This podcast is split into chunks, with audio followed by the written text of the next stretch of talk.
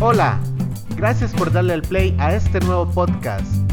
Uno, dos, tres, al aire con un corazón. Hola, hola a todos, paz y bien. Agradecerles primero que todo que nos estén escuchando. Recordarles que estoy con Avi. Hola, aquí estoy. Hoy vamos a hablar como les prometimos ayer, si escucharon el episodio de ayer. Vamos a seguir trabajando y, conversando sobre el Triduo Pascual. Les recordamos que el Triduo Pascual es una sola celebración que se divide en tres días.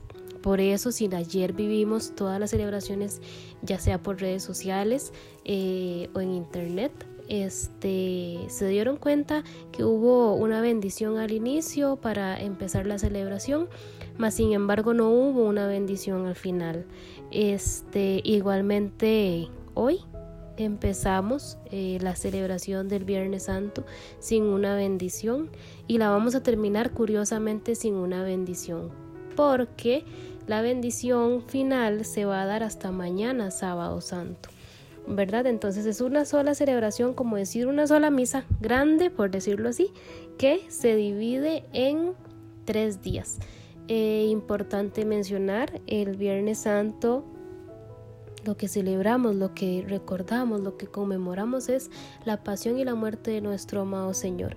Por lo tanto, es muy vacilón eh, desde que uno se levanta. No sé si a ustedes les, les pasó les ha pasado. Eh, ya el ambiente es distinto ya es un ambiente más sobrio, ya uno se siente, este, verdad, como no, no, normal, no como siempre, es, es, es diferente el sentimiento. Eh, entonces vamos a empezar de una vez hablando con las cosas que se celebran los Viernes Santos. ¿Qué se hace un Viernes Santo?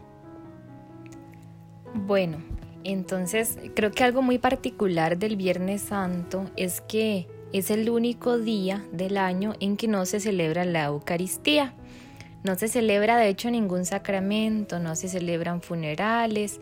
Em, eh, a propósito de, de han habido comentarios como de que si no se están haciendo misas estos días en cuarentena, pero no, sí se han estado haciendo normal. De hecho, muchas están en transmisiones en vivo y muchos sacerdotes y muchas parroquias han estado compartiendo. Entonces, estos días igual se ha hecho la Santa Eucaristía. El único día en el año que no se celebra es hoy, el Viernes Santo. Em, en lugar de celebrar la Eucaristía, lo que se celebra es algo que se llama la liturgia de la pasión del Señor.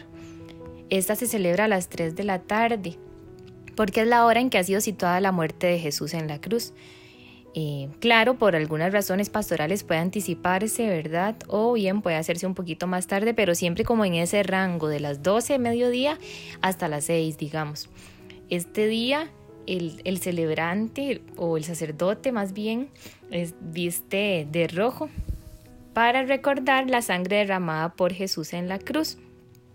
Antes de iniciar esta celebración, el templo está completamente oscuro con las luces apagadas. Eh, no hay adornos, no hay manteles. Eh, lo único que hay es un pedestal donde se va a colocar la cruz que va a ser venerada más adelante, ¿verdad? En la adoración de la cruz, que ya ahorita Mon les comenta un poco de eso. El comienzo de esta celebración, como les digo, es completamente en silencio. Únicamente está el sacerdote hincado, recordando la agonía de Jesús. Eh, ya después eh, más adelante. Perdón, vi, ahí también puede ser que el sacerdote esté postrado, ¿verdad? No necesariamente hincado, sino que estuvimos viendo varios varias partes, varias páginas donde dice que se postra ante eh, la misma agonía, ¿verdad? Es, y es muy vacilón porque yo creo que es mucho de recalcar cómo todo es sobrio, cómo no hay adornos, no hay ni siquiera candelas, no hay nada, ¿verdad? Todo es como entonces eso es muy fuerte.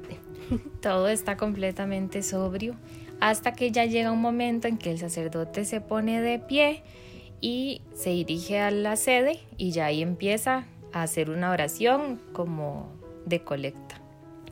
Para este momento, eh, los fieles vamos a estar siempre sentados y se empieza con la liturgia de la palabra, igualmente como, como en Eucaristía normal, por decirlo así, ¿verdad? Se hacen dos lecturas. La primera lectura siempre es la del profeta Isaías, el siervo doliente. Eh, y la segunda es de la carta a los hechos. También se hace un salmo entre las dos.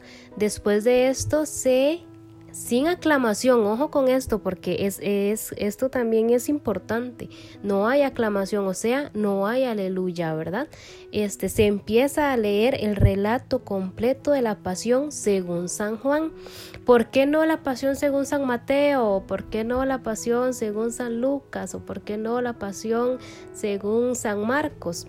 Bueno, estos también es importante mencionarlo, San Juan, la pasión de San Juan es sumamente detallista en cada uno de los pasos, desde la oración de Jesús en el Getsemaní hasta su muerte, ¿verdad? Incluso entre los datos que leímos en los artículos se dice que hay cosas que fueron muy explícitas en la pasión de San Juan, como el, juicio que tuvo con Pilato, como el hecho de que Jesús se diera, supiera todo lo que ya venía, ¿verdad? No, no, no fue nada sorpresivo para él y San Juan en su relato lo marca y lo, y lo recalca increíblemente, como Jesús ya sabía todo lo que venía y cómo él iba aceptando y diciéndole sí al Señor en cada una de las cosas que venían a pasar, sabiendo bien a lo que él ya iba. Después de esto, este, se hace una pequeña homilía, se hace pequeña porque el relato de la pasión es bastante largo, entonces la homilía se hace como apenas un, un puntito, ¿verdad? Por decirlo así.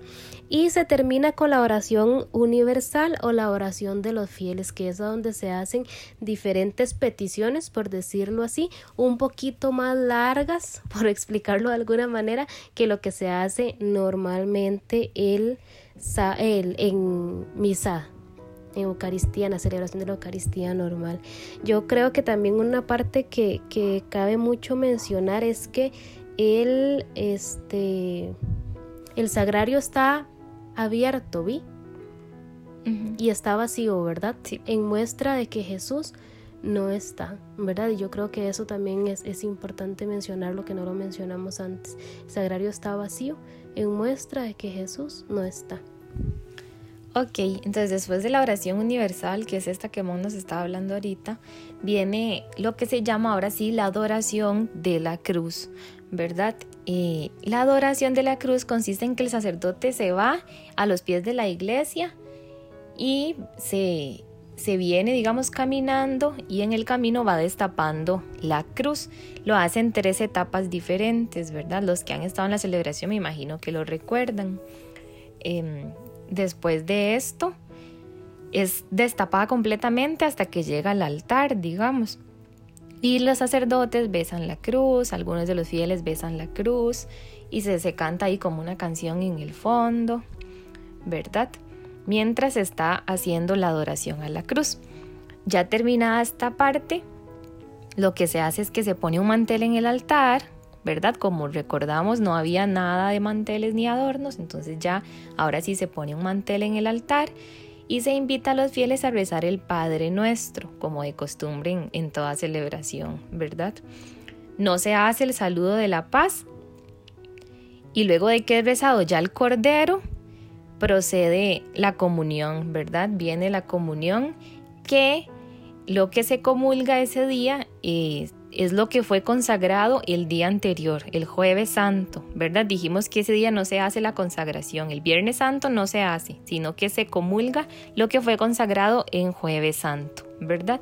Y termina la celebración pero sin impartirse la bendición, porque como nos decía Monse al principio, es como una sola celebración y hasta el final de la vigilia pascual, el sábado santo, ya ahora sí se da la bendición porque ya ahora sí termina la celebración.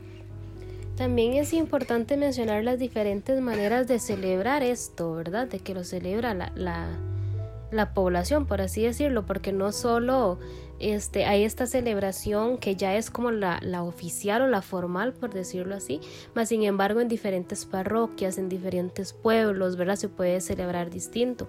Aquí en Cartago, eh, como en varios lugares, se hacen mucho las procesiones. Y la procesión del viernes es específicamente el Via Crucis, ¿verdad? Es la procesión de la Dolorosa junto con Jesús que se encuentra con Juan, ¿verdad? Este, todo esto se celebra aquí de esta manera. Otra de las formas que se puede celebrar también es con la meditación de las siete palabras, ¿verdad? Cada, lugar tiene su, su manera de, de, celebrarlo. Y pues, pues nada, ¿verdad? para, para terminar, yo creo que la invitación del día de hoy es que celebremos esto porque, ojo, Jesús ha muerto por cada uno de nosotros y por toda la humanidad, por nuestros pecados, para reconciliarnos con el Padre. Es, es, hoy es el día, ayer hablábamos mucho de que era el día de donde Jesús nos da su amor completo, ¿verdad? Donde se nos, se nos anuncia el mensaje de que Jesús nos da su amor por completo, de que se entrega por nosotros. Hoy es el día en el que se puede decir que se conmemora el amor extremo de Cristo para rescatarnos. Y, y es, es increíble, yo creo, poder celebrar esto, poder vivir esto siempre al lado de María, así como estuvo María con Jesús, estar nosotros también viviendo cada uno de los momentos, ver este signo de la cruz, que es un signo de victoria sobre la muerte, victoria sobre el pecado, me parece que, que es la invitación del día de hoy, ¿verdad? Vi que, que vivamos este día recordando todo eso viendo a Jesús en la cruz, agradeciendo, amando, sintiéndonos amados también. No sé, ¿verdad? Es, una cosa tan chiva que yo creo que no hay ni, ni palabras como para, para expresar todo, pero sí este, la invitación es esa, profundicemos en el sentido que tiene la muerte de Cristo, muerte en cruz, muerte por nosotros. Entonces, muchas gracias a todos los que llegaron hasta aquí a todos los que nos escucharon hasta acá. Recordarles eh, que estamos en Spotify, en Facebook, en Instagram, que nos pueden escuchar, que seguimos recibiendo sus mensajes y agradecerles a todos los que nos han escrito. Y pues nada, nos, nos escuchamos mañana, si Dios quiere, con la celebración, si Dios lo permite. Hoy sí vivamos muy recatados, eh, hagamos el ayuno, recordemos de hecho que hoy es ayuno obligatorio por la iglesia, ¿verdad? Entonces, este, recordemos esa parte también y vivamos esto como nunca, que no, como dice un fraile por ahí, que no nos roben la Semana Santa, que no nos roben nuestra celebración. Entonces, eh, pues nada, nos oímos. Muchas, muchas gracias. Gracias. Dios los acompañe. Oren por nosotras y nosotros oramos por ustedes. Chao.